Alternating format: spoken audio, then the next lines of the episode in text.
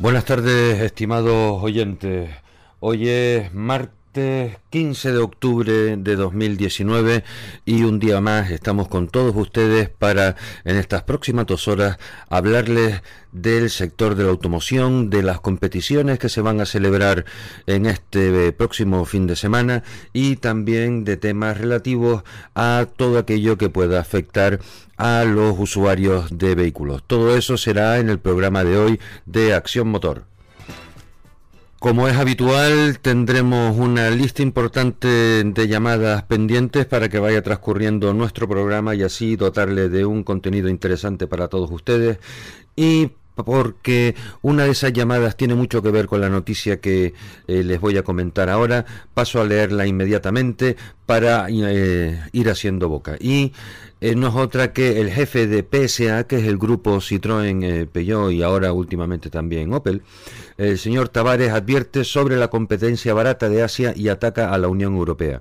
El jefe de PSA, Carlos Tavares, está alarmado por la competencia de Asia.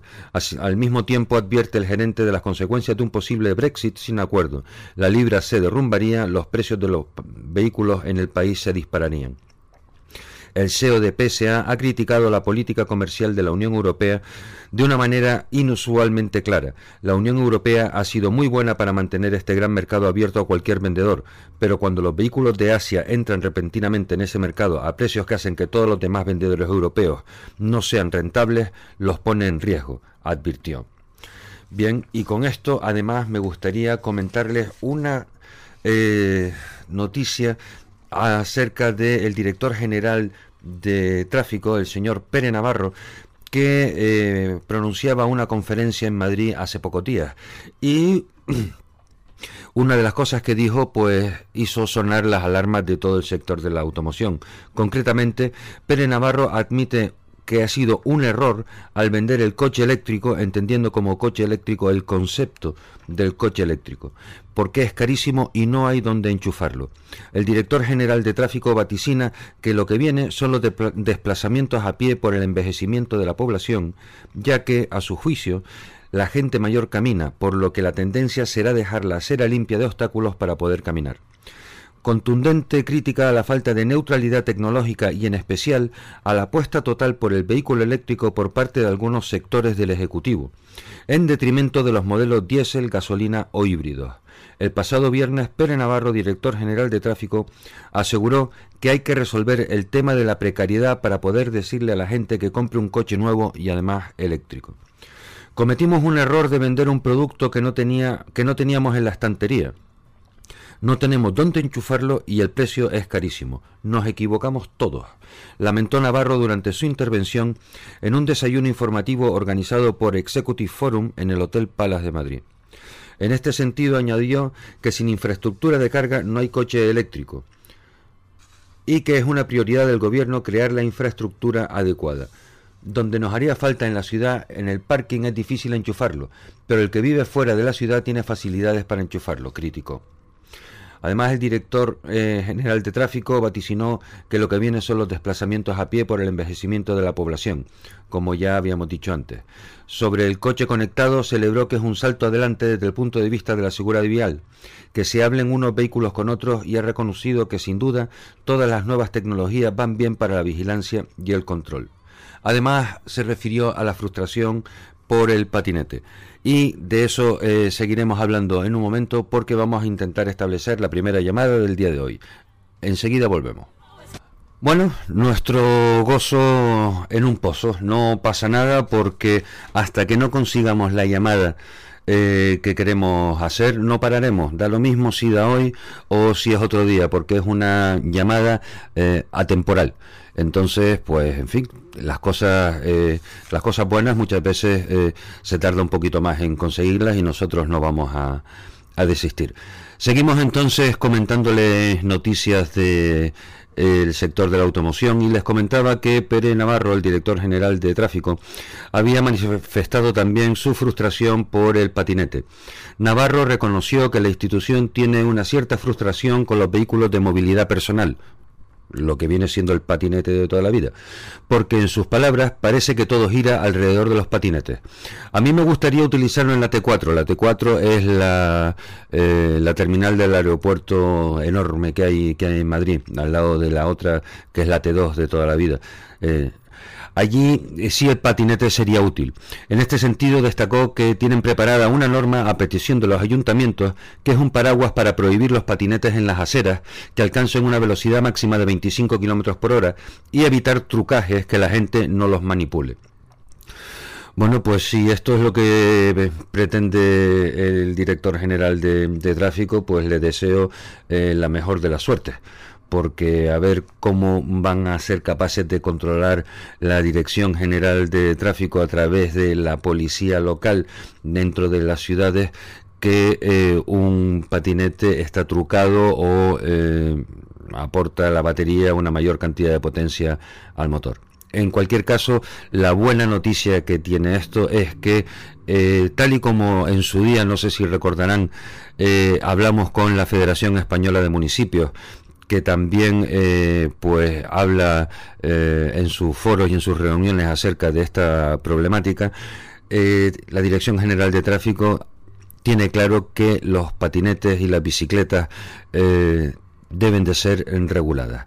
Cada vez se les está dando más espacio, se les está dando una mayor prioridad y se les está incentivando su uso, pero claro, el, como todos aprendimos de pequeños, el incremento de derechos también supone un incremento de obligaciones. Y mucho me temo que aquí lo que se ha hecho es intentar obviar las obligaciones a las que están sujetos estos eh, vehículos cuando ya eh, circulan de forma eh, masiva en la vía pública y es algo que ahora seguramente les va a doler tanto a, a las instituciones porque ya no les queda más remedio que aplicar norma y cobrar por eh, licencias y por seguros y a eh, los usuarios de los patinetes que en un primer momento eh, dio la sensación que creyeron que se les estaban dando toda esta preferencia de uso y que iba a ser de forma gratuita. Y lamentablemente cosas gratuitas en esta vida ya quedan muy pocos con respecto a la DGT, cada vez que se habla de la DGT también hay que mencionar el tema de los radares, pues eh, anunció que habían encontrado, y hay palabras textuales, ¿eh?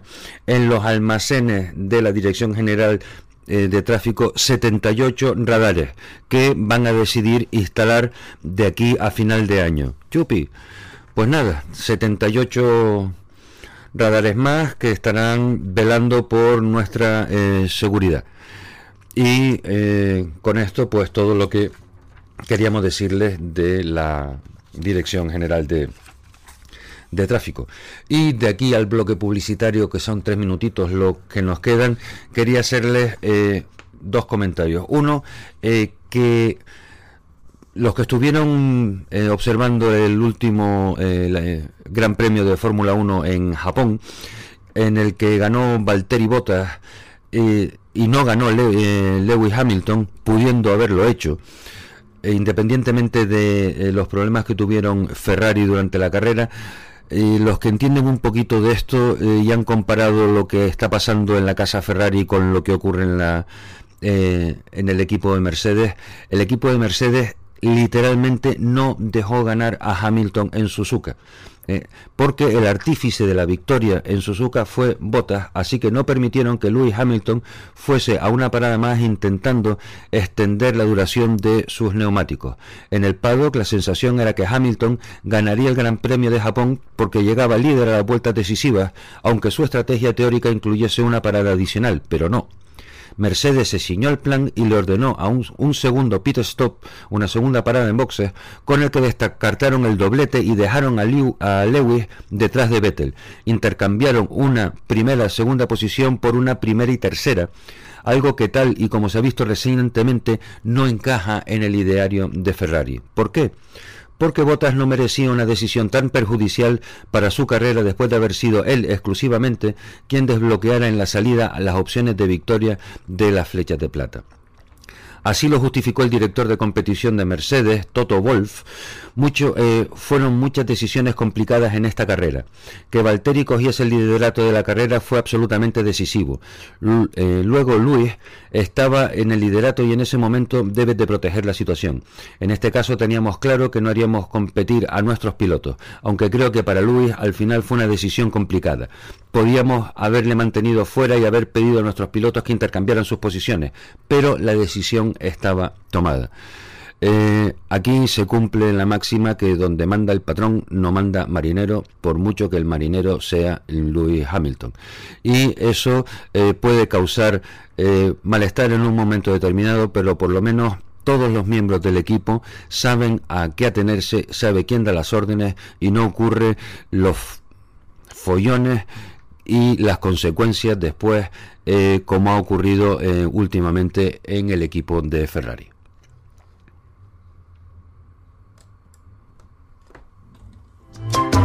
Escuchas Faikan Red de Emisoras. Somos gente, somos radio. La primera llamada del día de hoy es una llamada que teníamos pendiente desde ayer porque eh, queríamos hablar con Alejandro Pérez que participó en el slalom Naviera Armas. Buenas tardes Alejandro. Hola, buenas tardes. Antes que nada, eh, ya te lo he pedido en privado, pero también públicamente como debe de ser. Eh, disculpa por haber no podido haber contactado ayer contigo, pero eh, estamos encantados de que hayas tenido la paciencia y el detalle de ponerte hoy al habla con, con nosotros muchas gracias a ustedes por, llamarme y contar conmigo para esta entrevista. Pues eh, Alejandro eh, participó en el, en Naviera Armas con un eh, precioso Lancia Delta Integral. Y yo cuando, cuando vi la lista de inscritos y vi que, que había acabado, dije yo tengo que hablar con Alejandro porque una persona que tiene el mérito de seguir manteniendo una joya como esa en, para, para competir, pues merece todo, todo el mérito para, para, que sea entrevistado. Entonces, de entrada, muchísimas gracias por seguir manteniendo esas joyas en el, en el, en competición y cuéntanos, ¿cómo fue tu carrera?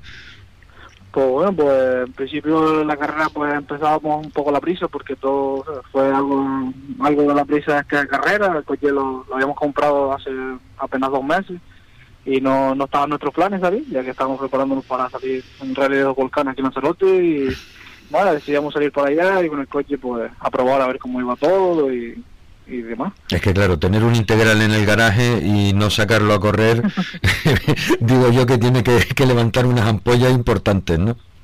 Sí, la verdad que sí, que ganas habían de probarlo y sobre todo eso, ya cuando vimos que el tramo que era, que era un tramo que se iba a hacer, que es un tramo siempre que me ha gustado por verlo en el Rally de los Olivas, y pues bueno, pues decidimos ir para allá y, probar todo, ya que aquí en Lanzarote pues tampoco hay sitios donde probar el coche. Y, claro, pues entonces pues aprovecha, pues un poco estabas haciendo la misma estrategia eh, que otro piloto con el que hablábamos ayer, con Iriome Perdomo, que decía, no, yo el rally lo estoy utilizando para para ajustar reglajes de cara a, los volcanes. ¿Y qué era lo que tenías que, eh, aparte de hacerte con las manos y conocer el coche, eh, qué era lo que tenías que, probar o, cambiar? Bueno, pues todo, porque veníamos de, correr con un Gol, llevamos varios años corriendo con un Gol, un delantera, subirnos a un 4x4 pues, era totalmente diferente, un coche pues con bastante potencial y la verdad que impresionado con el coche, la verdad que no pensábamos que, fuera a ir tan, tan bien, en los tiempos de entrenamiento ya estábamos entre los 10 primeros y, muy contentos con el coche y la verdad que, que corre, corre bastante y todavía se permite, permite ir mucho más rápido. Estupendo, o sea que entonces la primera sensación es que están contentos con la decisión que tomaron de, de adquirir ese, ese Delta, ¿no? Sí, sí, la verdad que sí, al principio me llamaban un poco loco porque decían que era un coche que, que tiene muchos años, que no hay muchos repuestos, pero un coche que siempre me ha gustado y había que, arriesgarse un poco. Hombre, vamos, eh, has demostrado que gusto tienes, desde luego. y ahora, eh, ¿qué planes de, futuro tienes con este coche? Los volcanes, pero para la siguiente temporada, ¿cuál va a ser la estrategia? ¿O el proyecto? Bueno, pues ahora es eso, correr ahora intentar salir los volcanes, aunque va a ser un poco complicado por el presupuesto, estamos buscando ahí hasta debajo de las piedras, pero eso, salir este año a los volcanes e intentar ir a Las Palmas al último lado, del circuito de las Canarias. Y luego ya el año que viene sí queremos hacer algo un poquito más, intentar hacer el provincial de rally y, algo más. y ya a ver si habrá que revisar el coche bien y, todo, pero dejarlo bastante curioso. Eh, ya que estás hablando de, de, las piezas, las piezas de, de estos coches, ¿dónde se consiguen ahora? Hombre, todavía sigue habiendo, sigue habiendo piezas nuevas y demás, lo único que son pues, bastante más caras que, lo que estábamos acostumbrados de un Volkswagen Golf. Hombre, hombre, claro, evidentemente. Y ahora pues hay que buscar un poquito más, pero sí, siempre en Península, casi consiguen, ahora mismo el otro día se nos se nos fastidiaba la caja la última pasada y sobre la marcha del día siguiente ya habíamos conseguido uno, que también buscando un poco se consigue. Ah, bueno, pues entonces tranquilidad eh, tranquilidad en ese en ese aspecto, ¿no? Eh, la posición esta que, que obtuvieron ustedes en, en Naviera Armas, eh, si hubiese sido con este coche, pero ya en la temporada siguiente, o sea que ya lo con, hubieses conocido, ¿cuánto crees tú que podrías mejorar?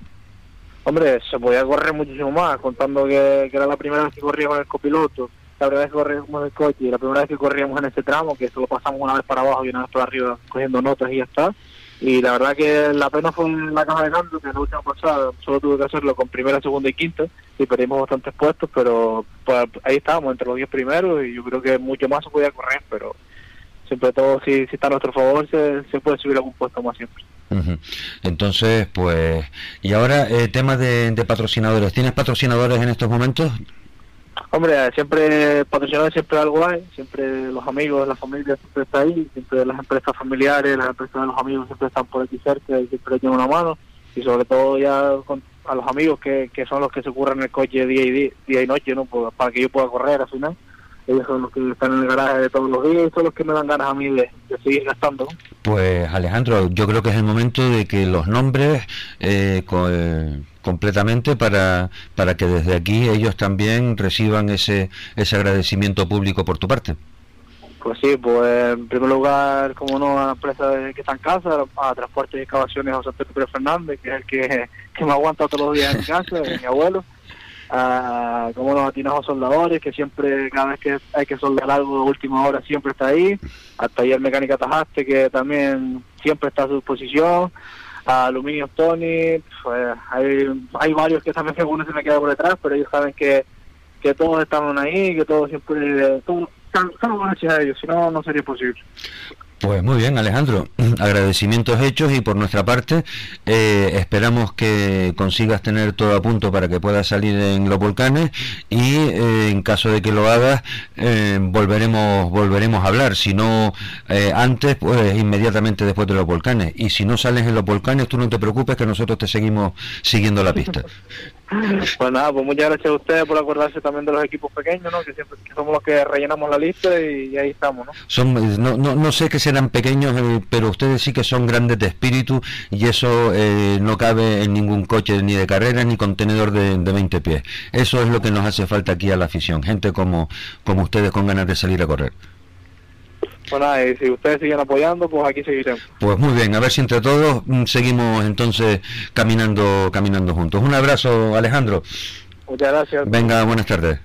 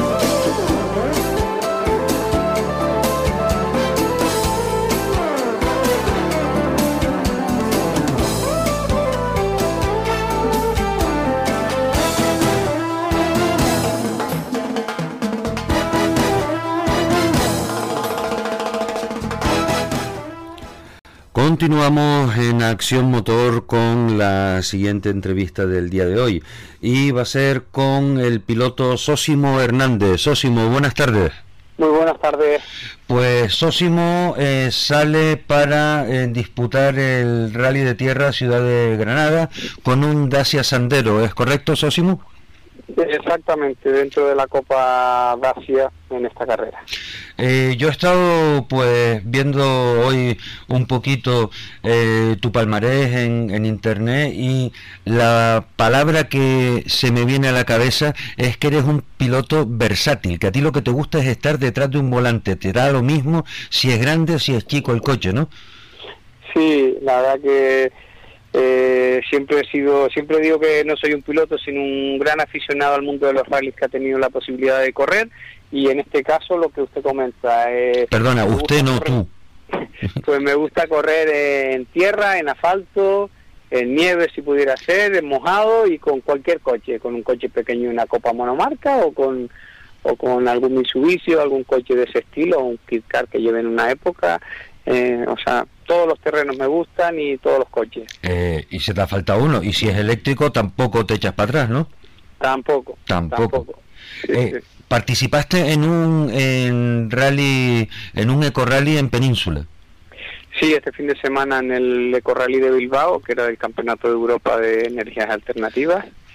Y sí, allí estuvimos Miguel Dávila y yo representando a la isla del Hierro, que es una isla que ha apostado mucho por este tipo de, de energía y bueno, estamos viviendo una experiencia nueva, aprendiendo y, disfrutando del campeonato. ¿Vas a estar en el Eco Rally que se va a celebrar en Moya dentro de poco?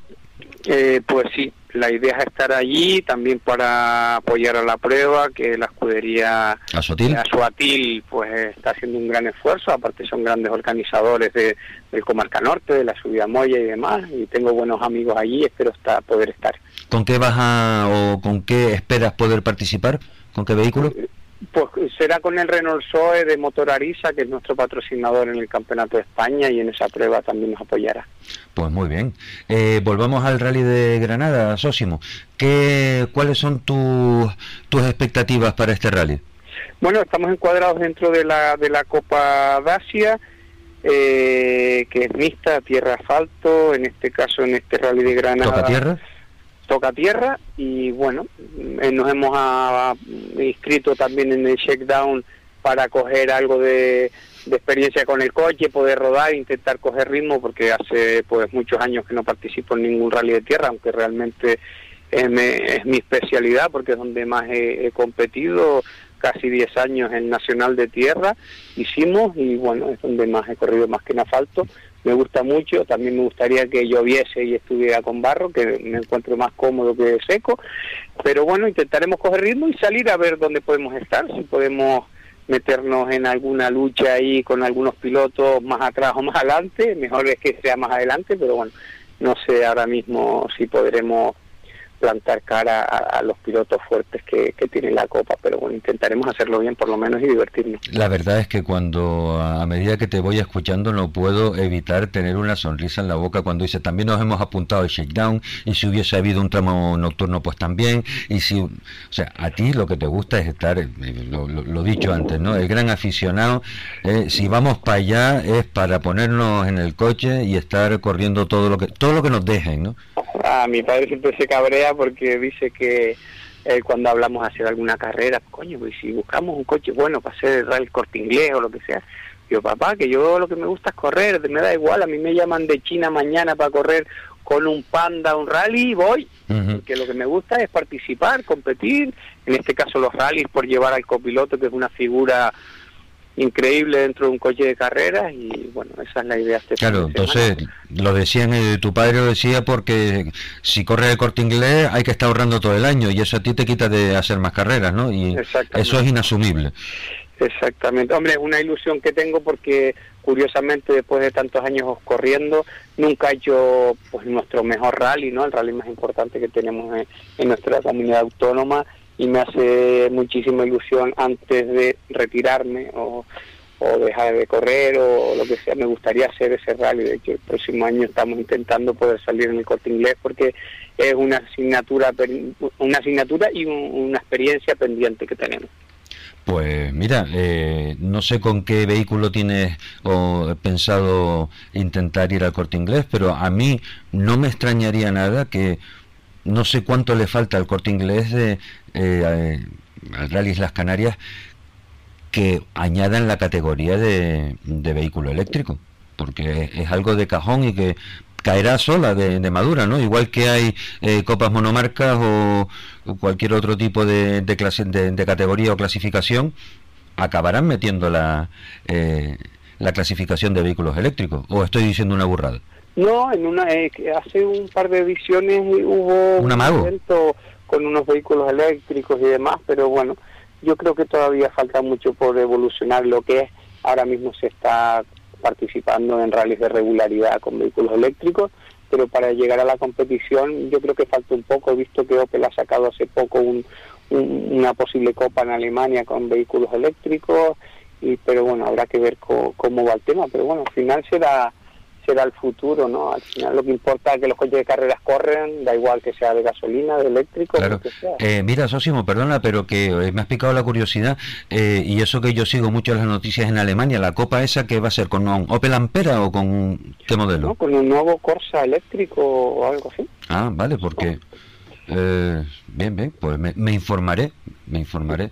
Pues Sósimo, eh, en fin, eh, es el momento de eh, que un piloto siempre le damos aquí la oportunidad de que haga mención a las empresas o personas que están permanentemente apoyándolos para que puedan salir a, competir. Si quiere, en este momento es la, el, el sitio y la hora para, para hablar de tus patrocinadores.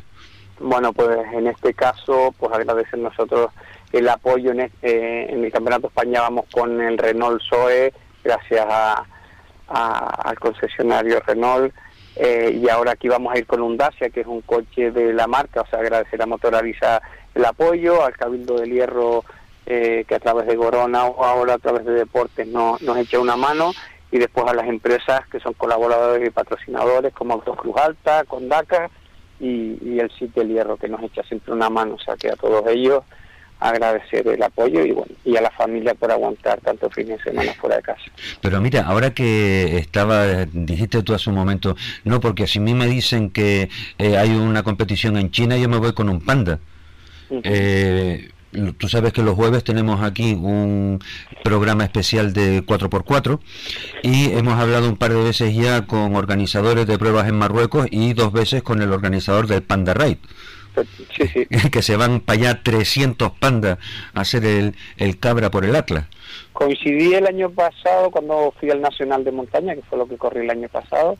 Eh, la primera vez que fui a llevar el coche a la península, a la subida de Estepona, la primera del Nacional, coincidí con todos los participantes que fueron a la Panda Ride Canarios, Benito Marrero y muchos otros pilotos que iban allí, me contaron la experiencia, o sea, en lo que coincidí con de lo que trataba la prueba, la experiencia, el tema de pues de, amistad, de colaboración, de equipo, tema, y bueno, la verdad que es algo que tiene buena pinta y que y que, que trabaja otros valores, no solo la competición, sino también compañerismo y otras cosas que siempre son importantes. Pues sí, pues Sósimo, muchísimas gracias por, por haber atendido nuestra llamada y te deseamos la mejor suerte para este rally de tierra Ciudad de Granada. Y espero que volvamos a hablar pronto. Muchísimas gracias. También creo que muchos pilotos canarios eh, inscritos en el rally. Se, van a encontrar unos cuantos allí. Una anécdota como piloto es compartir una lista de inscritos con Sebastián Loeb, que creo que ha sido Desde luego. los pilotos que hemos tenido. Y bueno, por lo menos un, buen recuerdo. Buscando la preparación para el Dakar, a ver si sale él también por allá. un saludo, Sósimo. Gracias. Venga, buenas tardes.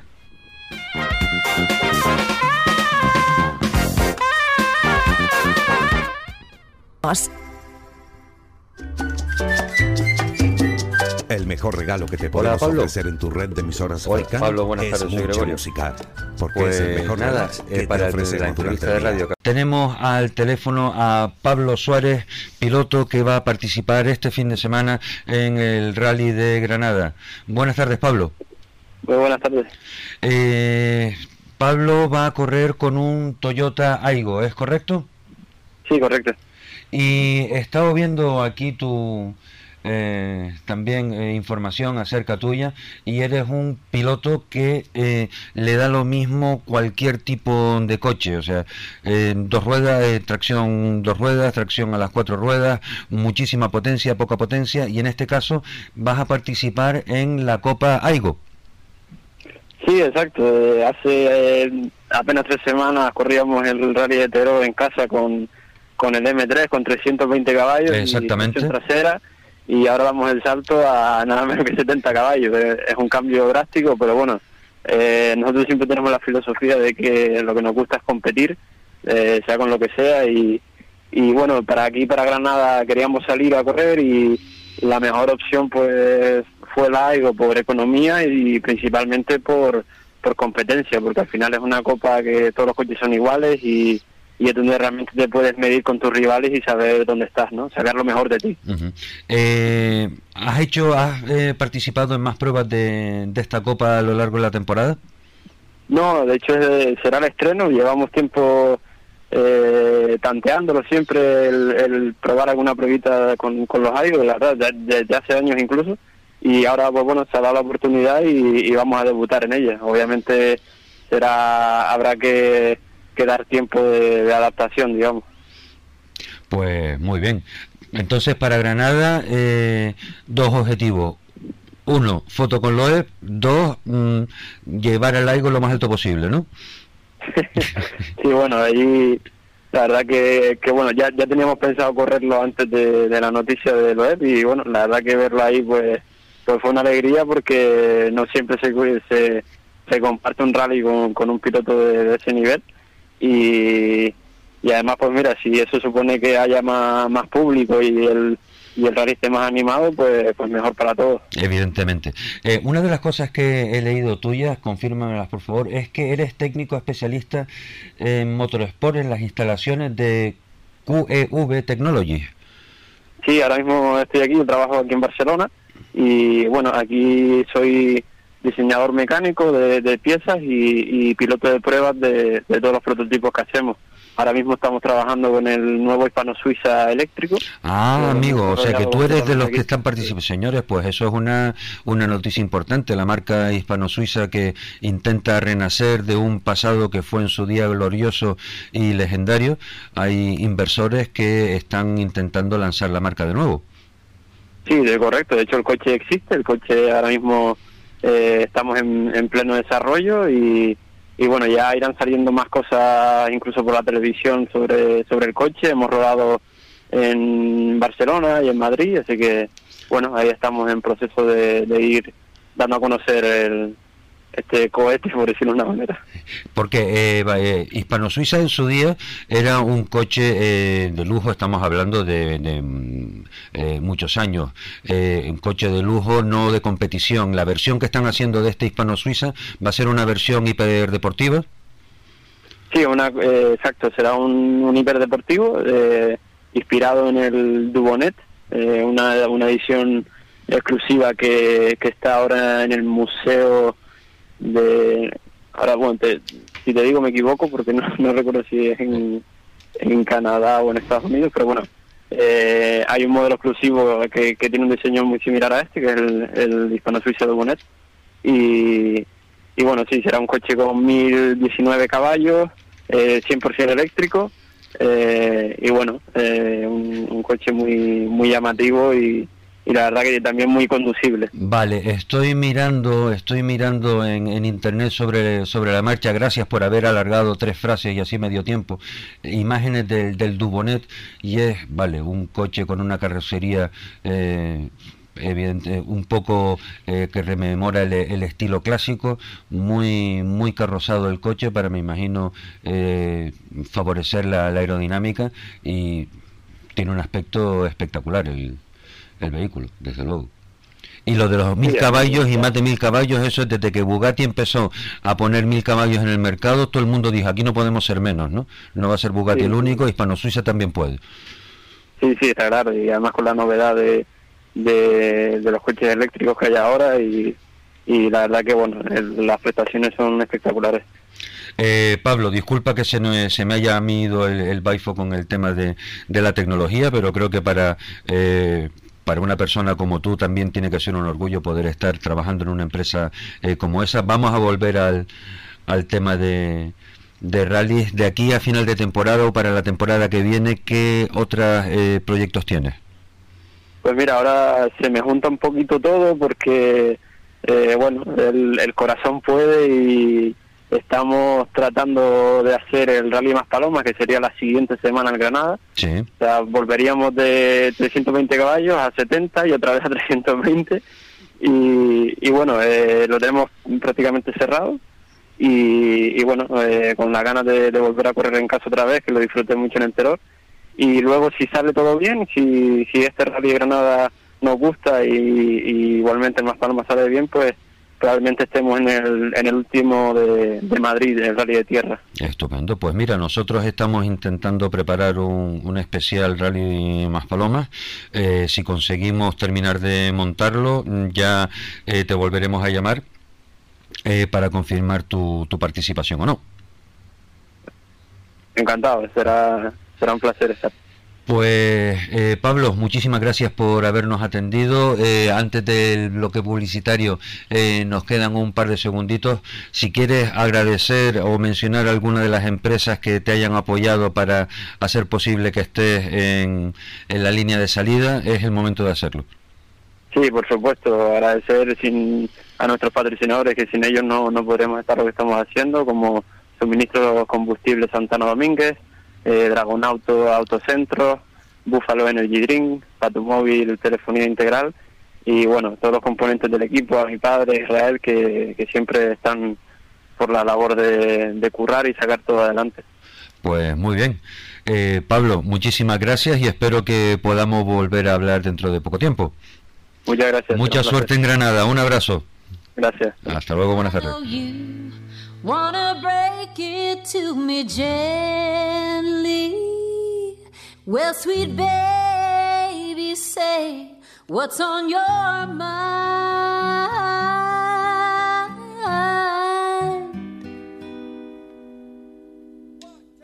Let it rip, let it fly. Come on, baby, say it. Do you think I'm gonna cry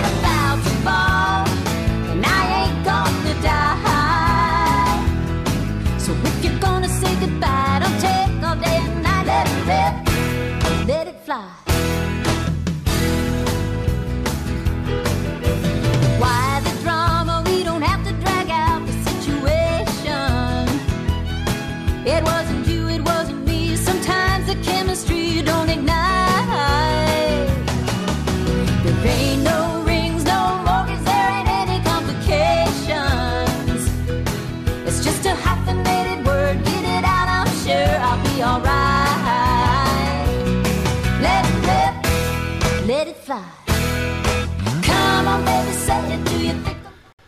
Hemos hablado ya con unos cuantos eh, pilotos que disputarán pruebas este fin de semana y ahora lo vamos a hacer con el presidente de la Federación de Automovilismo de la isla de Tenerife, eh, Francisco Negrín. Buenas tardes.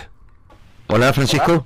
Bu- buenas tardes. Hola, ¿qué tal? Pues muchas gracias por haber atendido eh, nuestra llamada y el motivo de la misma era para que nos contara un poco eh, cómo son, cómo están las pruebas de este fin de semana en la isla de Tenerife y en concreto de la decimoséptima subida de Arona. Bueno, primero que nada, pedirle disculpas tanto a ustedes como a, como a tu audiencia, porque eh, sí es verdad que habíamos quedado para la semana pasada, pero me fue imposible atenderlo.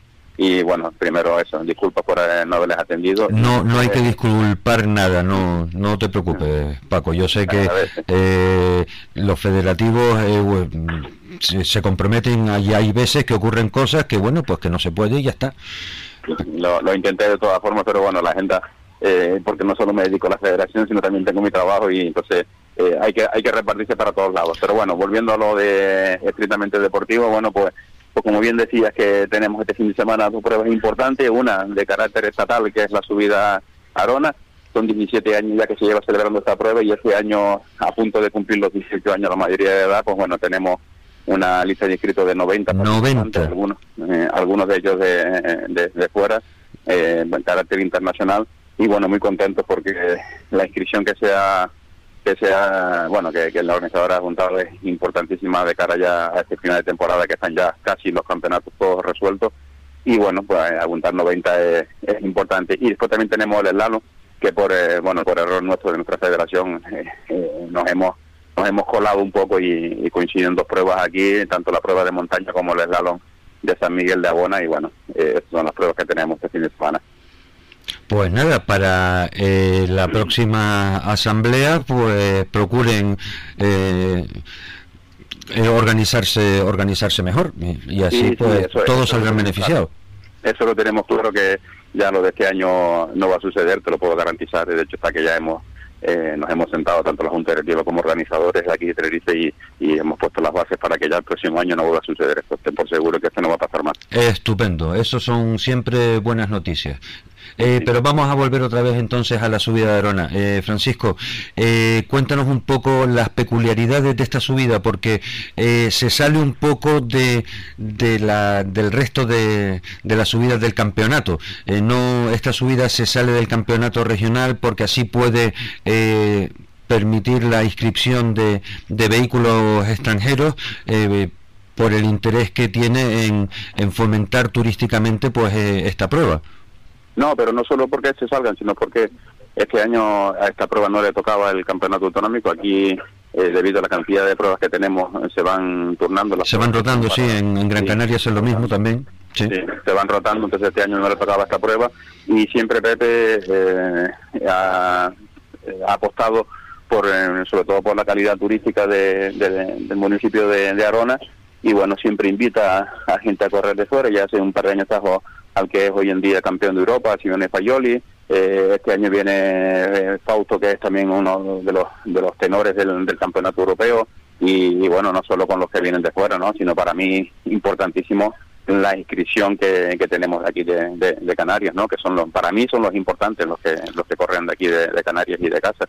Eh, faltan los tenores, porque hay algunos que faltan, pero no sé, yo estoy ahora mismo de memoria, sé que falta Félix Brito, que es un coche bastante llamativo que no va a estar, Eh, hay algunos que, que de los que esta prueba prefieren descartarla, y bueno, pero así todo tenemos una parrilla de inscritos buenísima. Que a estas alturas de, la temporada, como ocurrió en Moya, eh, que fueron 99, aquí son 90, 90-99, pues no, no varía el hecho de que eh, el atractivo que tiene la subida de Arona para los eh, pilotos es, importante, independientemente de lo que se estén jugando o no en el campeonato. O sea, es que les apetece estar.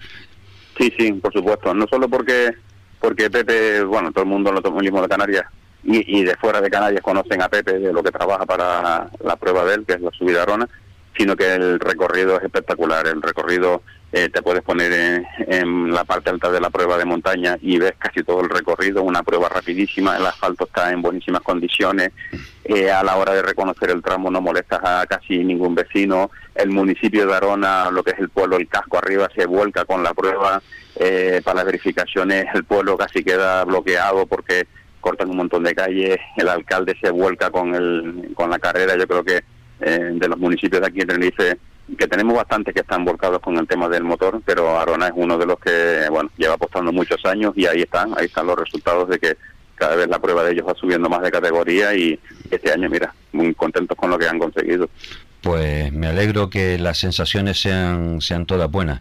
Eh, Francisco, yo eh, no puedo evitar tenerte al, al teléfono eh, y preguntarte por las sensaciones que con las que saliste de la eh, reunión de la Junta de Gobierno de la Federación Canaria de Automovilismo. No te estoy diciendo que me desveles nada, pero simplemente si, eh, si van avanzando para poder ir tomando decisiones de cara a las asambleas que han de celebrarse pr- pronto. Sí, sí, por supuesto. Mira, las reuniones de juntas directivas, ya sea de la Federación Canaria, sea de la Española, sea de, la, de las interinsulares, eh, siempre hay sus más y sus menos, pero para eso están las reuniones, para, para limar asperezas. En esta de la Federación Canaria no podíamos estar en menos, sino hay que remar todos en el mismo sentido, que es lo que lo que queremos todos, las federaciones interinsulares, dependemos de la Federación Canaria, así vamos a seguir haciéndolo y las sensaciones son- fueron buenas. Al principio estaba, bueno, pues con el tema ahora que pasa con los circuitos y con las pruebas. Y, bueno, siempre hay momentos de tensión, pero al final siempre se vuelve el cauce y sabemos que aquí tenemos que todos en el mismo sentido, en ayudar a los pilotos y colaborar con organizadores, con oficiales, que es lo que nos interesa a todos. Pero lo primero es el deporte. Muy bien. Eso es para mí y para el resto de eh, de federativo tanto de la Federación Canaria como de las selecciones insulares, te lo puedo garantizar. Perfecto, pues me alegra, me alegra escuchar eso, eh, Francisco. Francisco, eh, por mi parte, eh, nada más, simplemente mm, agradecerte el, el esfuerzo de, de poder de hablar con nosotros. Yo espero que esta sea la primera de muchas eh, llamadas que tengamos eh, a lo largo del tiempo. Cuando nosotros tengamos curiosidad o necesidad de saber algo, pues no du- dudaremos en llamarte. Y cuando ustedes tengan necesidad de comunicar algo, pues que sepan que aquí en Faikan Red de Emisoras, en el programa Acción Motor, eh, tendrán el micrófono eh, abierto y un altavoz para muchas decenas de, miles de personas. Pues, bueno, te, te reitero primero las disculpas por lo de la semana pasada o hace dos semanas y, bueno, también me tienen aquí tanto a la Federación de Tenerife como mi persona, en lo que les haga falta, en lo que les pueda echar una mano. Eh, los medios de comunicación siempre son bienvenidos porque son los que están dando la voz y, y están eh, sacando nuestras pruebas a nivel de radio ondas por ahí, mucha, dándonos mucha fama y mucha mucha publicidad, que eso es lo que nos interesa y que estoy aquí para lo que les haga falta. Y muchísimas gracias. Pues gracias a ti, Francisco. Pues muchísimas gracias, eh, un abrazo y hasta pronto. Un abrazo, muchas gracias. Venga, buenas tardes. Well, love had a romance. I can find where I am. Well, it's broke and I don't know how to fix it. Not a day goes by that I don't miss it. Yeah, love jumped the track and we just can't get it back. I still love that woman so, musicales eh, antes de entrar en el bloque publicitario eh, están escuchando ustedes a Steve Wariner Steve Wariner eh, un guitarrista de country eh, con el tema no sé cómo arreglarlo. I don't know how to fix it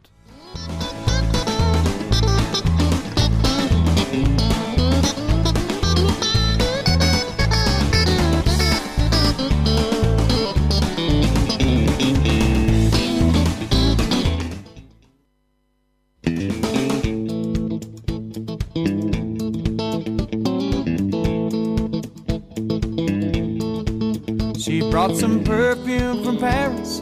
I bought some brand new cologne. She made a candlelight dinner. I put some soft music on. We sat by the fire, waiting for desire to lift us up and take us far away. But she started getting sleepy, so I turned on the TV. One more night of love just went to waste. Well, it's broke and I don't know how to fix it. Not a day goes by that I don't miss it. Yeah, love jumped the track, and we just can't get it back. I still love that woman so, but it's broke and I don't know how to fix it. Said a change of scenery might just be the very thing we need. I said, What about Las Vegas? She said, What about Miami Beach?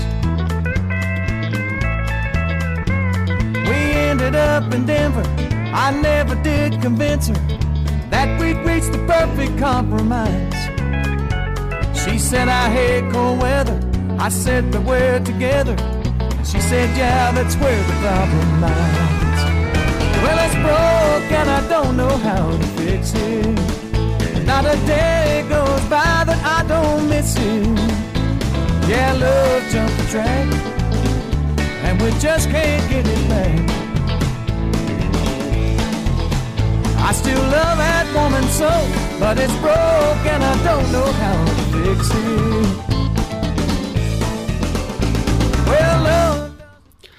Continuamos en nuestro programa Acción Motor y damos el salto de los coches a la moto porque tenemos al otro lado de la línea del teléfono a Alejandro eh, Santana, uno de los socios directores de la empresa Moto Axial. Buenas tardes, Alejandro. Sí, hola, buenas tardes. ¿Qué tal? El motivo de, de la llamada nuestra, Alejandro, era para comentar contigo eh, dos aspectos. El primero sería el auge que están teniendo eh, las eh, motocicletas de baja cilindrada de alquiler. eh, usando sistemas similares a los que hay en península, pero sin llegar al a, Ah, ahora me, me he quedado trabado. Sin llegar a los sistemas como de las bicicletas. Y por otro lado, el auge que están teniendo los maxi scooters en los usuarios de las motos. ¿Por dónde quieres que empecemos? Vamos a empezar por los maxi scooters. Bueno, pues llamado Maxi Scooter, eh, hablamos de, de Maxi Scooter a, a motos de, de 125 superiores a 125 en cilindrada, ¿no? Sí. Eh, aquí en Canarias eh, es un vehículo que se usa bastante por, por la geografía que tenemos y la facilidad o la dinámica que da este Maxi Scooter, ¿no? Eh, digamos que mayormente, o lo- el vehículo que más se ve es el típico 125, pues porque la ley permite que con el carnet B, con el carnet de conducir de coche, se pueda llevar este tipo de vehículo. Eh, yo, eh, que soy motero de, de- toda la vida, eh, he visto cómo el número de, de scooter ha ido aumentando de una forma eh, considerable. Hemos pasado ahora a dos conceptos. Por un lado el maxi scooter y por otro lado el maxi trail. Pero ahora hoy, hoy toca hablar del- maxi scooter. Eh, es una moto que resulta cómoda, fácil de, de manejar. No es un producto mm, barato porque... Hombre, hay, habrá de todo en el, en el abanico de de mercado. Hay de todo, exacto. Eh, pero eh, sin embargo ha sido muy bien aceptado por, por usuarios de, de las motos y por personas que han decidido eh, iniciarse en, en la moto con un, con un vehículo tipo scooter. Bueno, si empezamos un poco a hablar de lo que es precio, podemos encontrar maxi scooter de 125 centímetros cúbicos por 2100, por ejemplo, si hablamos de la gama Dailin. Y en ese precio viene incluido lo que es, eh, digamos, el, vehículo con su matriculación correspondiente y el año de seguro gratuito. Significa, el maxi scooter, digamos que está en auge, pero también es verdad que gracias también a, los- a los fabricantes, a las marcas que potencian este tipo de vehículos, ¿no? Mm, como bien decía, aquí en Canarias la geografía lo que permite es que podamos usar este vehículo a diario, sobre todo también por el clima que tenemos. En Canarias disfrutamos de un clima espléndido, Claro. envidia, envidia de otras zonas, por así decirlo. Sí, sí, eh, dentro de un mes y poco eh, montar en moto en la península empieza a ser muy complicado. Claro, es que, exacto. Eh, lo- eh, la facilidad que tenemos aquí es el clima, el, el clima al cual tenemos, ¿no? Que permite prácticamente utilizar este tipo de vehículo durante todo el año. Y eh, dentro de los maxi scooter, ¿cuáles son las cilindradas que más eh, eh, más demanda el, el público en general? Vale. Mayormente hay dos, dos cilindradas que destacan más que con respecto a otras, ¿no? También es verdad que dependiendo, digamos, los meses de año van subiendo las matriculaciones de unos vehículos de una cilindrada o de otras, pero mayormente la, el, el vehículo que más se matricula es el vehículo 125, por, digamos, por el coste que tiene el vehículo en sí y por la facilidad que lo que comentaba anteriormente, Del carnet B. carnet sí. de vehículo, exacto, con el carnet de coche se puede llevar este tipo de vehículo. Y ahora hay una cilindrada muy, que decir, que está muy fuerte a nivel de matriculaciones, que suelen ser las cilindradas intermedias. Cilindradas 300. Entre 300, exacto, 300, 3 y medio, hasta 400 centímetros cúbicos, son cilindradas intermedias que son, que tienen un, digamos, una potencia bastante alta en el vehículo y un costo del vehículo muy, muy ajustado, ¿no? Entonces, eh, mm, no tenemos tanta autopista, no tenemos tantas, mm, digamos, rectas y demás como puede haber en la península. Estamos hablando de que, con 25 o 30 caballos vamos estupendamente. Claro, y además la cilindrada de 300 o 3,5 eh, es una cilindrada que ya te permite ir con un scooter cómodamente desde la costa a Ciudad Alta con un pasajero sin tener que estar eh, a- yendo a paso tortuga. Ya es un motor que, que tiene la suficiente potencia como para jalar de dos personas. Exacto. Es un vehículo que, que permite ir a una velocidad crucero, digamos, confortable y, y la verdad que las sensaciones que dan son espectaculares este tipo de motos. Y después ya tendríamos eh, la categoría de cilindradas eh, mayores, 700 eh, incluso más centímetros cúbicos. Sí, bueno, eh, mm, tenemos vehículos eh, hasta 850 centímetros cúbicos, ¿no? Pero mm, este segmento no es tan fuerte eh, aquí en Canarias por, lo, por, por todo lo que, que estamos hablando, ¿no? Sí es verdad que hay un, un, digamos, un vehículo eh, diga- automático trail de una marca muy concreta que se Sí, está vendiendo sí, bastante que, que tiene un ala. Exacto. Que se está vendiendo bastante bien, pero eh, la moto es, eh, digamos, es muy espectacular porque es un vehículo automático con un diseño semi-trail. Sí, Por sí. eso ha gustado, gusta, ha gustado y gusta al cliente y, y las sensaciones que dan son mm, impresionantes, vamos. Yo personalmente ese, ese modelo en concreto, o sea, es un modelo bonitico, bonito de- en la Sí. foto y, y en realidad, pero no lo, no lo termino de entender, pero, pero Claro. comprendo que haya mucha gente que, que le entre por los ojos y, y- y decida eh, y, y decida tenerlo y está en todo su derecho lógicamente. Pero eh, el scooter también ha sido un producto que por el público femenino ha sido muy bien aceptado no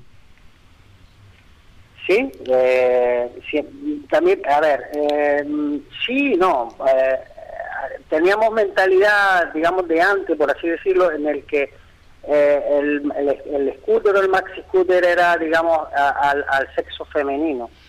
Eso mm, ha ido cambiando, porque si vemos tendencias, también es verdad que el sexo femenino se ha ido mucho a la moto de cambio. Cada vez vemos más chicas utilizar vehículos de cilindrada 600, 6,5 y demás en vehículos de cambio, ¿no? sí Mm, el Maxi Scooter se ha abierto un abanico. Eh, Hay una cantidad de modelos mm, impresionantes de diferentes marcas y, y- y también hay que entender que el Maxi Scooter ha evolucionado. Ya todos los vehículos hoy en día que se matriculan son Euro 4. ¿Qué significa esto? Porque las normas de contaminación europeas no Exacto, exacto. Ya son normas ya no solo de contaminación, sino que, bueno, según la norma, el vehículo no puede, su contaminación tiene que ser cero eh, de CO y eh, los vehículos vienen equi- equipados ya todos con sistemas ABS. Eso ya es por ley. Sí. Es decir, un maxi scooter ya lleva sistemas ABS o frenos combinados. Ujú. Explícale, explícale a los oyentes Sí. qué es el freno combinado para los que eh, necesiten ese dato también para ver si toman la decisión. Mm, Por regla general, el vehículo de su freno delantero es en la maneta derecha. Pues accionando la maneta derecha, ya no solo frena la rueda delantera, sino también frena en la rueda trasera. Hay un reparto de la frenada, sí.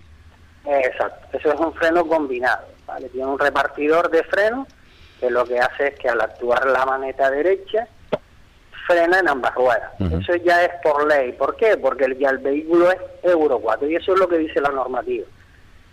Eh, hay fabricantes que optan por ese sistema de freno o, o hay otros fabricantes, como la gran mayoría, que ya introducen los sistemas ABS en los, en los maxi scooters. Sí. Y después hay que decir también que eh, en líneas generales los scooters han eh, mejorado muchísimo en lo que son eh, los materiales.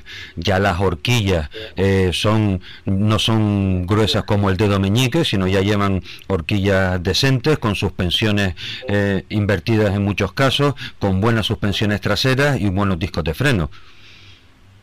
Sí, esto ha evolucionado todo, se ha ido adaptando en todos los sentidos. La parte, la parte de ciclo, la parte de suspensión, la parte de transmisión, to- en todos los sentidos.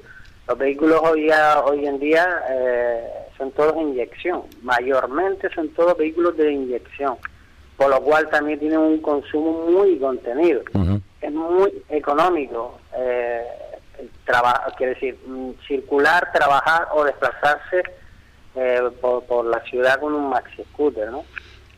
Eso ha hecho también que eh, sus ventas suban, Evidentemente. porque la- lógicamente es un ahorro ya no solo de, de- de- a nivel económico, sino es un ahorro a nivel de, de tiempo. Bueno, y Entonces hoy en día cada vez más en, la- en las ciudades cada día es más complicado. claro. Entonces, el, el maxi scooter lo que permite es mayor agilidad y, y eso ha- hace a su vez un ahorro de tiempo. Y eh, todo esto en motoaxial, ustedes son, aparte del servicio eh, técnico de, Kawasaki, son especialistas en eh, scooter, ¿no? Sí, nosotros aparte de ser servicio oficial técnico de Kawasaki para la provincia de Las Palmas, llevamos diferentes marcas en concesión, como puede ser Dailin, Kyusung y Escomadi, ¿no? Esas marcas las llevamos nosotros directamente en concesión. Y luego, pues, eh, somos, tenemos en nuestras instalaciones de taller aquí en Miguel Bajo, eh, tenemos eh, pues diferentes herramientas, eh, diagnosis y demás, para poder atender A multimarca. ese parque móvil, exacto, ese parque móvil de, de- de- de diferentes marcas que hay en el mercado. Entonces, tipo de. Eh, ustedes además, bueno, son eh, es el sistema, es raro ver que una empresa eh, taller de, motos tiene varias delegaciones sin ser eh, una eh, importadora oficial, pero ustedes tienen los talleres en Miller Bajo, que son unas instalaciones muy grandes, tienen después el local al lado haciendo esquina del antiguo estadio insular, Exacto. eh, que es otra otro punto de, de venta eh, grande e importante. Exacto. O sea, no, no, ustedes no son un tallercito pequeño, ¿no? Ustedes No. han- tienen una dimensión importante. Exacto. Sí, nosotros nuestras instalaciones de taller las tenemos aquí en Miller Bajo, en la calle Diego Vega Sarmiento número 37. Aquí disponemos de unas instalaciones de taller, eh, digamos, en torno a los 600 metros cuadrados, de dos plantas. Y en, justo detrás de la misma nave, en la calle Eufemiano Fuentes Cabrera, tenemos una de las tiendas de venta. Ahí vendemos todo lo que es vehículos nuevos, lo que son ciclomotores y motocicletas, vehículos nuevos. Y luego, como bien, bien decías, en el antiguo estadio insular tenemos la segunda tienda, en la calle Manuel González Martín, número 40, y ahí tenemos lo que son lo que serían los vehículos de ocasión y nuevos. Porque además El- el- el motivo de, de la llamada era porque a mí me llamó la atención que ustedes también tienen el acuerdo para hacerle el mantenimiento a eh, la gran plataforma de en península de motos de alquiler que es Cultra. Sí, efectivamente. Sí. Nosotros llevamos aquí en Las Palmas, llevamos lo que es todo lo que es el mantenimiento de estos de, los vehículos de Cultra, de, la empresa Cultra, y eh, también tenemos dos banners de alquiler de este tipo de vehículos en las dos tiendas, tanto aquí en Miller Bajo como en la tienda de el antiguo estado insular. Tenemos lo que es la, los banners, la posibilidad de que el cliente pueda alquilar un vehículo bien eh, por hora o bien por día o bien incluso por año. Sí, que es un concepto, es un concepto que, en las motos se está implementando cada vez más. Sí, eh, por medio de, de Cultra eh, está la posibilidad de, de- de alquilar un vehículo mensualmente, donde uno abona una cuota, donde el cliente abona una cuota mensual y esa cuota mensual, eh, digamos que eh, lo que permite es tener un vehículo, un 125 centímetros cúbicos, un maxi scooter, donde tiene todo incluido. Y cuando digo todo, es todo. Sí, sí, o sea, como un renting. O sea, Exacto. Es- Exacto. Al fin y al cabo es un renting. sí. Eh, ya cuando hablamos de largas temporadas de alquiler... Pues lo que varía entonces es el precio que, que se hace más, eh, más interesante. Sí, sí, lógicamente. A ver, está lo que es el alquiler, sí o sí, que es un alquiler para que, que uno alquila si quiere por día, dos días, tres días, una semana, y eso tiene un importe. Luego está la posibilidad del, del renting. El renting puede ser, eh, digamos, un renting a, a un año o a dos años o a seis meses, como uno pueda elegir, y donde uno abona una cuota y tiene incluido todo lo que es el seguro obligatorio, eh, el, los- el impuesto municipal, el vehículo, lógicamente, y todos los mantenimientos correspondientes del vehículo, mantenimiento, roturas o o incluso vehículo de sustitución en caso de rotura del vehículo que, que tiene en, en renting, ¿no? Y también hay la posibilidad de un renting con opción a compra. Significa que hay un plazo mínimo de dos años donde uno abona una cuota. pagando unas cuotas que al final después se deducen por una cantidad estipulada para poder hacerte con la propiedad, ¿no? Eh, pero bueno, cuando llega el final del renting, el vehículo pasa a nombre del propietario. Sí. No tiene que abonar, el propietario no tiene que abonar diferencia. Interesante, muy bien.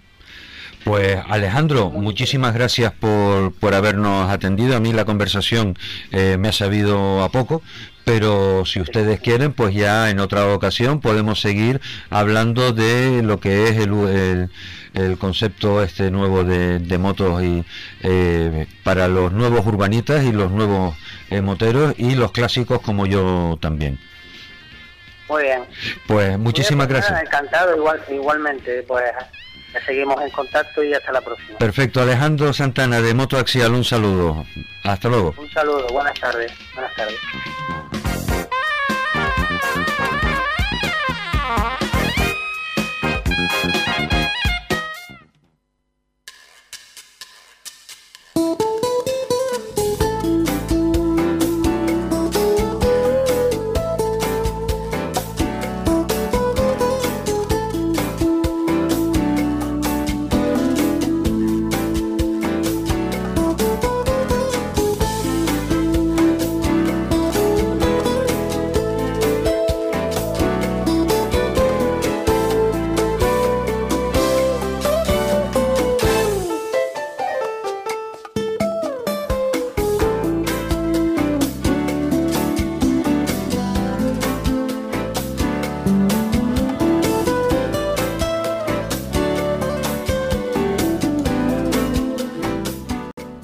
Continuamos en acción eh, motor con entrevistas relacionadas con el sector de la automoción.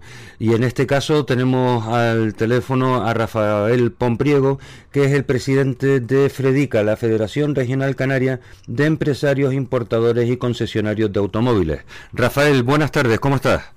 Hola, muy buenas tardes. Bien, muy bien, muy bien. Mucha- muchísimas gracias por haber atendido eh, nuestra llamada y son eh, tantas las cosas que me gustaría hablar contigo que vamos a empezar por una facilita. ¿Qué tal la feria de- del automóvil que ha acabado recientemente? Pues mira, muy bien. Después de cuatro días de, de evento, ¿no?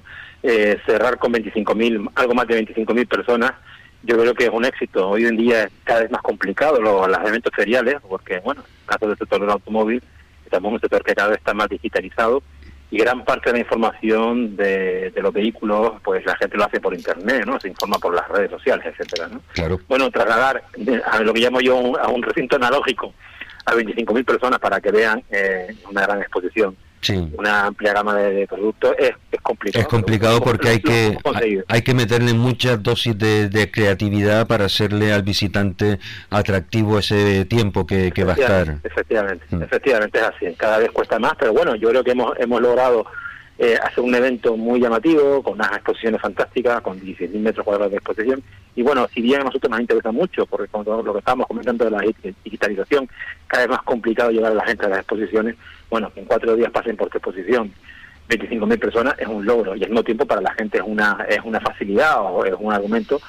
Ver en una sola exposición una gran oferta de coches. Sí, y, yo que soy nací analógico y temo que moriré analógico, aunque a- a- algo impregnado de digital, a mí me gusta eh, ver el ver el producto, tocarlo eh, antes de, de tomar una decisión. Y eso por mu- mucha definición que tenga la pantalla, eso es como Santo Tomás, hasta que no has metido el dedo en la herida, no no crees. Yo soy más o menos de la misma opinión, es verdad que yo creo que hay que compaginar las dos cosas, ¿no?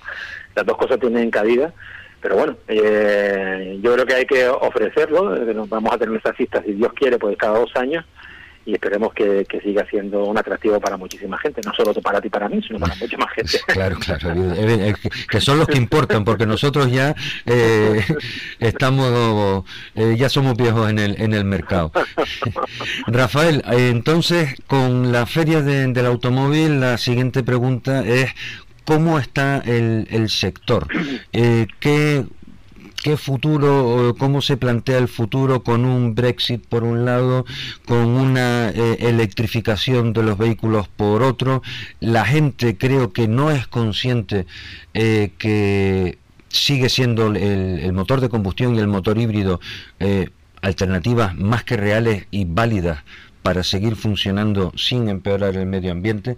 Y el Fredica, ¿cómo, cómo lo ve? ¿Cómo lo vive? Ah, Muy complejo todo esto, ¿no? Bueno, en cuanto a la salud del sector, estamos pasando unos momentos un poco complicaditos, ¿no? Porque es verdad que, que llevamos unos años de crecimiento, en la que después de la caída del 70% que se dice rápido. Sí, claro, eh, Una de las cosas... El, el, el bache del 2005-2008 fue terrible. Sí, entonces tuvimos una caída en el mercado en el 2012 que tocamos fondo del 70% con respecto a dos años antes de la, con respecto al año 2018, perdón. Y bueno, eso hay que hay que vivirlo, ¿no? Vender un 30% de lo que vendían, ¿no?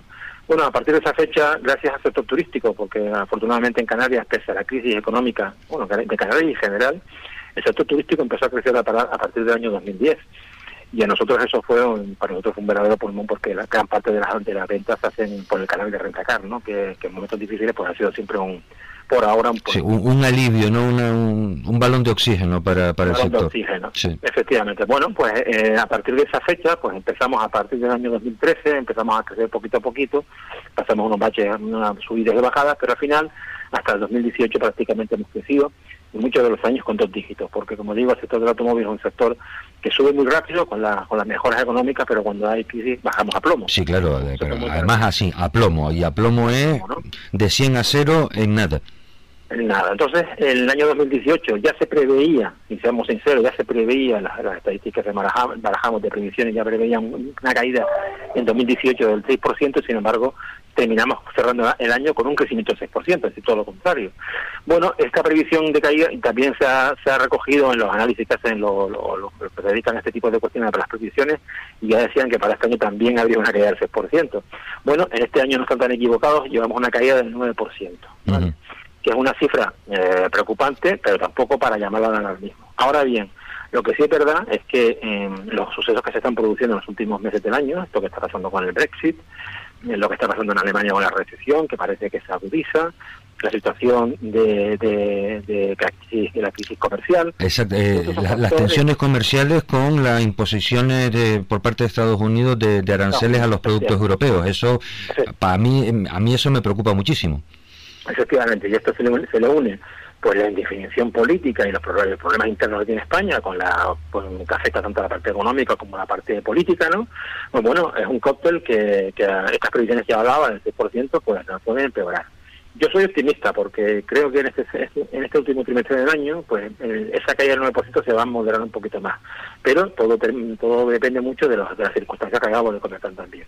Por tanto, vamos a ver, no, no tenemos la, la bola de cristal, ojalá eh, que en el peor de los casos se materialice esa, esa ligera caída. Y bueno, yo creo que ya una vez que se una vez que se normalice esto, si, se- si logramos que, que prime el sentido común, que, el Brexit se articula de una manera adecuada, que, que Alemania mm, eh, empiece a prosperar y que no que se la- las disfunciones estas que tenemos en España pues aclaren, pues espero que en los años siguientes pues exista cierta tranquilidad y que el sector viva pues en un momento de normalidad, porque todavía hemos, eh, hemos subido la cuesta, después de la baja hemos subido la cuesta, pero no estamos totalmente en la cima, ¿no?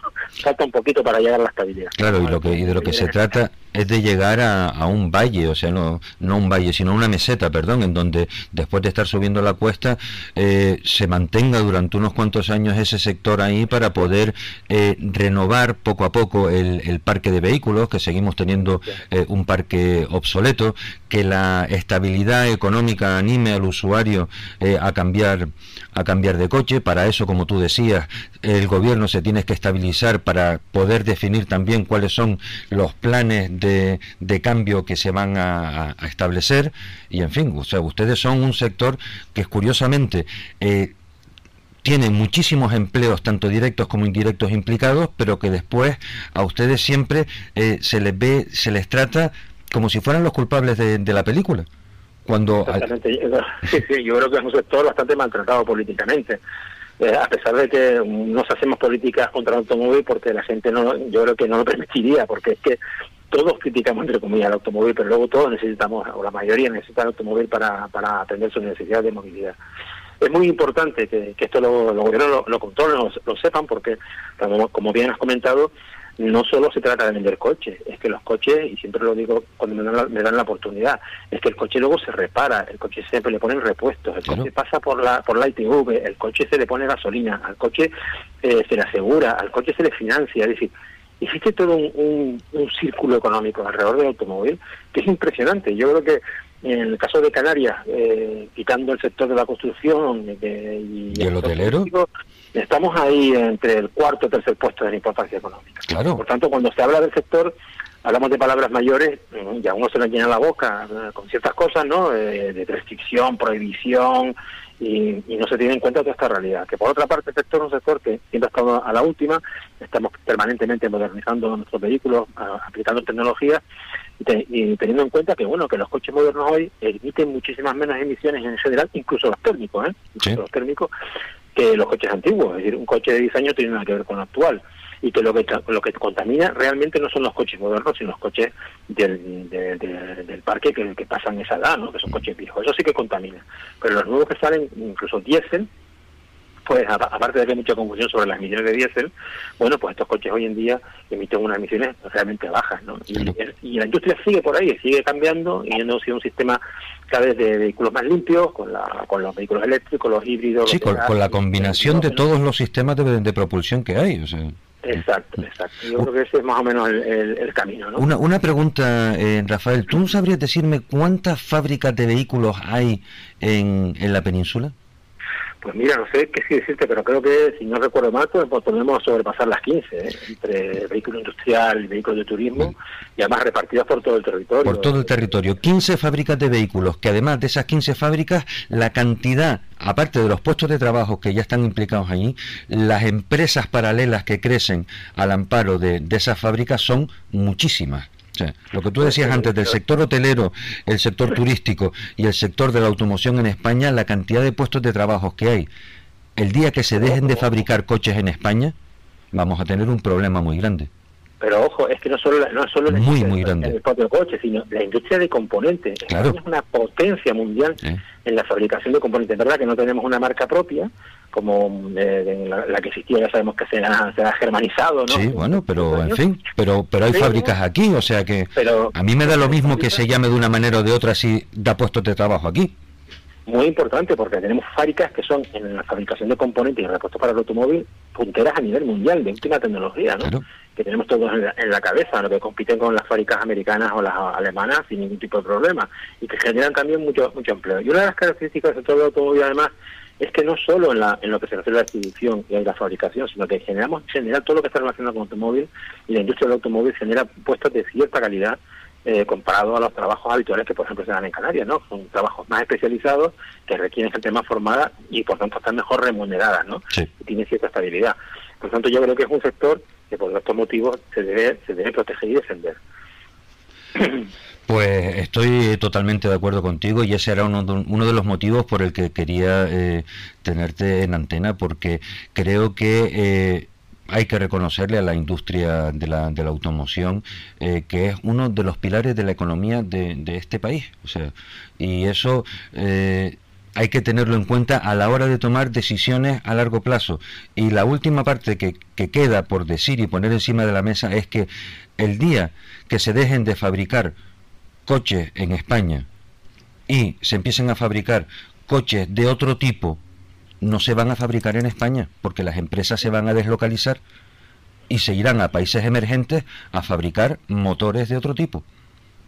Sí, sí, Y- correcto. Yo creo que la- en Europa no está calibrado, porque no solo en España, sino yo creo que en toda Europa eh, el sector de la industria del automóvil está siendo objeto de una persecución. Es verdad que se han cometido errores graves, ¿no? Eh, yo creo que se han cometido errores graves por alguna parte de la industria que, bueno, que mm, tendrán que tener la, la- la Las consecuencias y seguramente las estarán pagando ya. pero eso no significa que se que crimin- criminalice a todo un sector que representa en Europa entre el 10 y el 12% del PIB. Claro. Es que son palabras mayores. Y nosotros, y, y no yo, porque yo, al final nosotros representamos a los distribuidores, ¿no? Pero el peso industrial que tiene este, eh, este, esta industria en el conjunto de los países europeos debería llamar la atención y que Bruselas, que es parte gran parte de las políticas generales, sobre todo en cuestiones de control de emisiones y todo esto, porque tiene que darse cuenta que están poniendo muchas de las ocasiones a la industria del automóvil a los pies de los caballos, ¿no? Sí. Y que si no toman, si no se toman medidas, puede significar una ruina muy muy importante y que al final lo que comentas, que encontró otros países que no han tenido la evolución tecnológica, no han invertido lo que han invertido las industrias europeas, pues tomen ventaja eh, y tomen ventaja precisamente por la por culpa de las políticas europeas contra el propio sector del automóvil, ¿no? Sí, que, pa- que Pero- parece mentira, o sea, que es que hay veces que es difícil de, de Es entender. difícil entender, ¿no? Entonces, al final van a estar más protegidos los de, los de fuera que, que la industria interior. ¿no? Yo creo que eso no debería ser así y por eso creo que la, que la industria del automóvil ahora está bastante, entre comillas, quemada, ¿no? Y bueno, tendrá que buscarse una alternativa. Y una de las cosas, por ejemplo, que hemos visto es el ataque de muchos países europeos que han sacado normativas o pretenden sacar normativas para prohibir la circulación de los vehículos térmicos en unos años, ¿no? Hablaban del año 2040, otros Sí. del 2030. Es, es imposible. auténtico- es un auténtico disparate. Es imposible. La propia, la propia Comisión Europea ha tenido que salió la, la Marcha atrás. de, de, oiga, esto no es posible, es decir, se puede establecer un periodo transitorio, no se debe prohibir ninguna tecnología y el establecimiento de esta política de, prohibición están totalmente en contra de la normativa comunitaria. ¿no?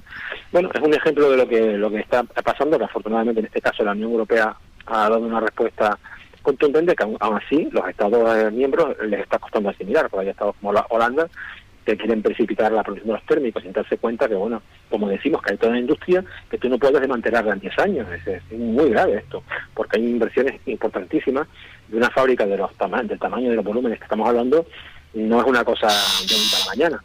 Entonces, creo que hay que tranquilizar y, bueno, eh, hacer una transición sin, sin lugar a dudas, porque va a ser en el futuro, pero siempre eh, modulada en el tiempo y bueno una transición pacífica para que no se produzcan problemas que son innecesarios, lo que no tienen por qué producir.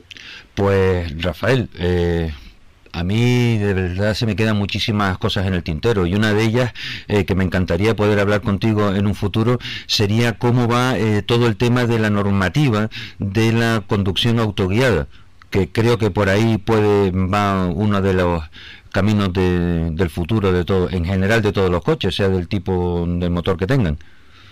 Bueno, pues es un tema que ha avanzado muchísimo, ya pr- prácticamente sabes que existen diferentes niveles eh, del coche asistido y luego termina con el coche verdaderamente autónomo. ¿no? Ya esa tecnología, a día de hoy, que lo sepan los oyentes, existe. Sí, la tecnología Ya. existe, lo que no se ponen de acuerdo al final es quién paga en caso de accidente.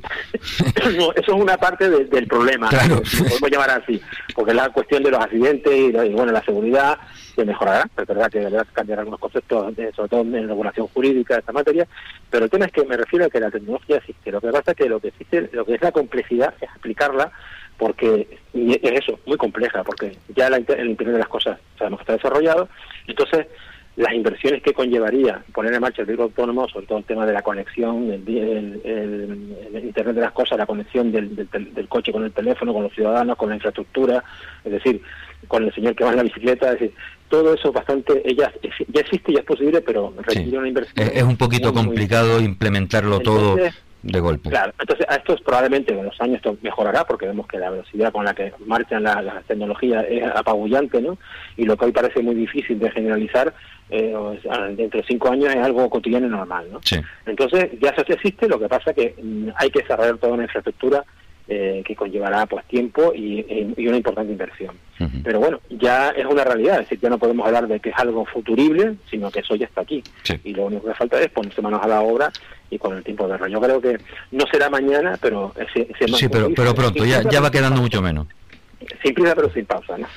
Pues Rafael, eh, muchísimas gracias por, por habernos atendido. Yo espero que esta haya sido la primera de, de muchas eh, conversaciones interesantes que eh, con las que podamos compartir y intercambiar opiniones para que los oyentes también eh, puedan estar informados. Y para mí mm, no, no puedo hacer, dar otra cosa que, que las gracias y decirte que hasta pronto espero.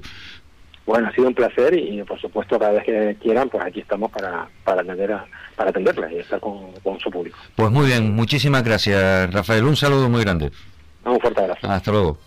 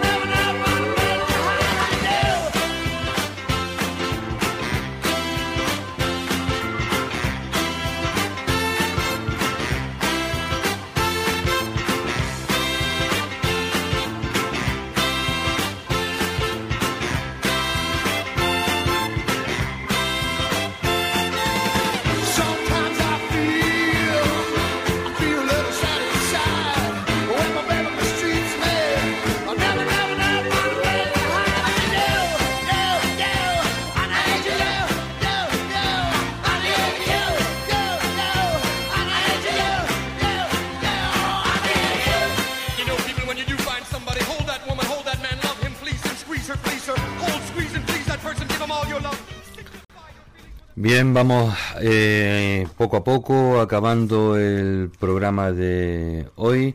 Eh, tenemos que, o tengo que confesarles que se, eh, nos hemos quedado con las ganas de tener dos conexiones con las que, que nos hacía mucha ilusión tener, pero como decía alguien por ahí, decía lo que no puede ser, no puede ser, y además es imposible, pero no pasa nada.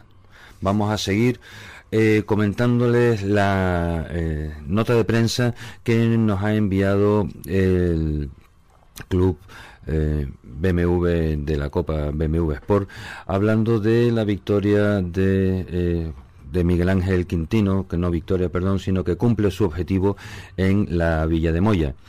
Tras varias ediciones sin asistir, el equipo Quintino Motorsport de la comarca de Terror consigue sus objetivos tras la culminación de la quinceava subida a la Villa de Moya.